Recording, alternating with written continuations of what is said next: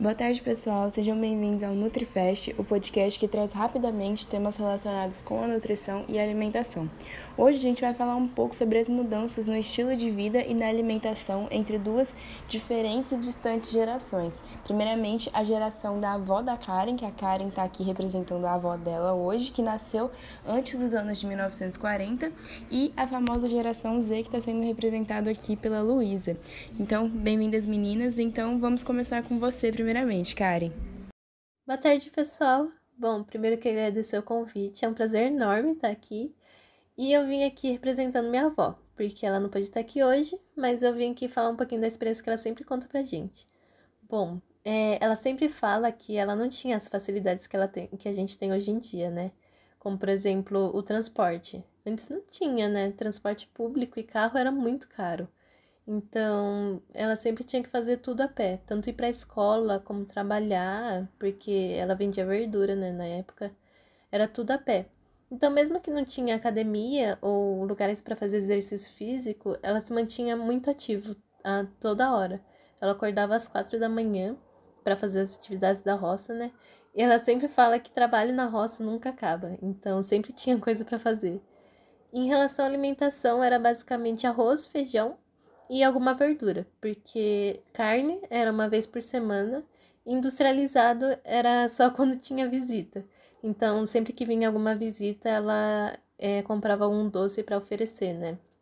Então, a gente pode ver muito é, essa diferença, né? Esse contraste entre gerações, né? E toda essa mudança de, de hábitos alimentares. Ah, muito legal ver a experiência da sua avó, Karen. Deu para perceber que ela consumia bastante fibra e pouco açúcar, gordura em geral, e também praticava bastante atividade física, né? Desde as caminhadas para a escola até os trabalhos na roça vendendo as, as verduras, né? Agora a gente vai ouvir o outro lado da história. Passo a palavra para você, Luísa. Oi, gente, boa tarde. Agradeço muito o convite, é muito bom estar aqui com vocês.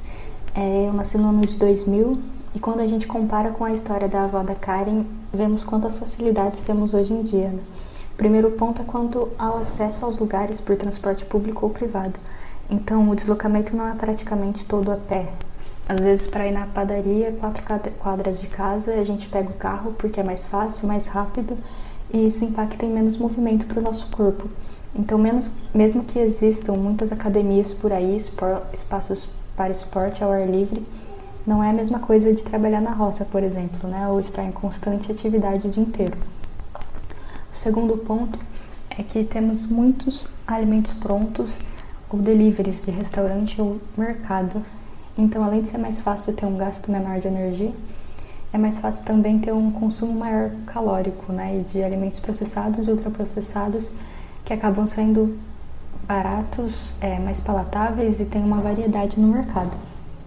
O prato básico eu acredito que ainda tem o arroz e o feijão, mas a carne já tem uma frequência maior de uma vez na semana e os legumes são variados, né? não necessariamente da safra, porque a maioria das frutas e legumes são encontradas o ano todo nos mercados. É, então é muito interessante ouvir o relato da, da Karen, da avó da Karen, e conseguir comparar com como mudou, né? Como as coisas mudaram. Que legal, Luísa. É muito interessante, né, a gente ouvir duas histórias totalmente diferentes e ver como que as mudanças nos hábitos alimentares ocorreram ao longo de todos esses anos. A geração Z, ela é uma geração que tem uma maior acessibilidade tanto de frutas e verduras como de açúcares e produtos industrializados, né, por conta principalmente do aumento da renda per capita das famílias, que permitiu essa maior acessibilidade, e também é uma geração mais sedentária e preguiçosa, que infelizmente gosta mais de passar o tempo na frente do celular e da televisão do que ir praticar uma atividade física, né, um exercício. E com isso a gente pode mostrar o reflexo na população atual, né, em que a gente teve um aumento tanto nos índices de sobrepeso e obesidade e também uma mudança no perfil de doenças, em que antes era um predomínio de doenças infecciosas e hoje a gente tem uma maior participação das doenças crônicas. Então, meninas, eu queria agradecer de coração a participação de vocês por terem vindo falar um pouco da experiência de vida de cada uma. E obrigado também a nossos ouvintes do NutriFest. E a gente se vê no próximo programa, terça-feira, às duas horas. Até lá, pessoal. Um abraço.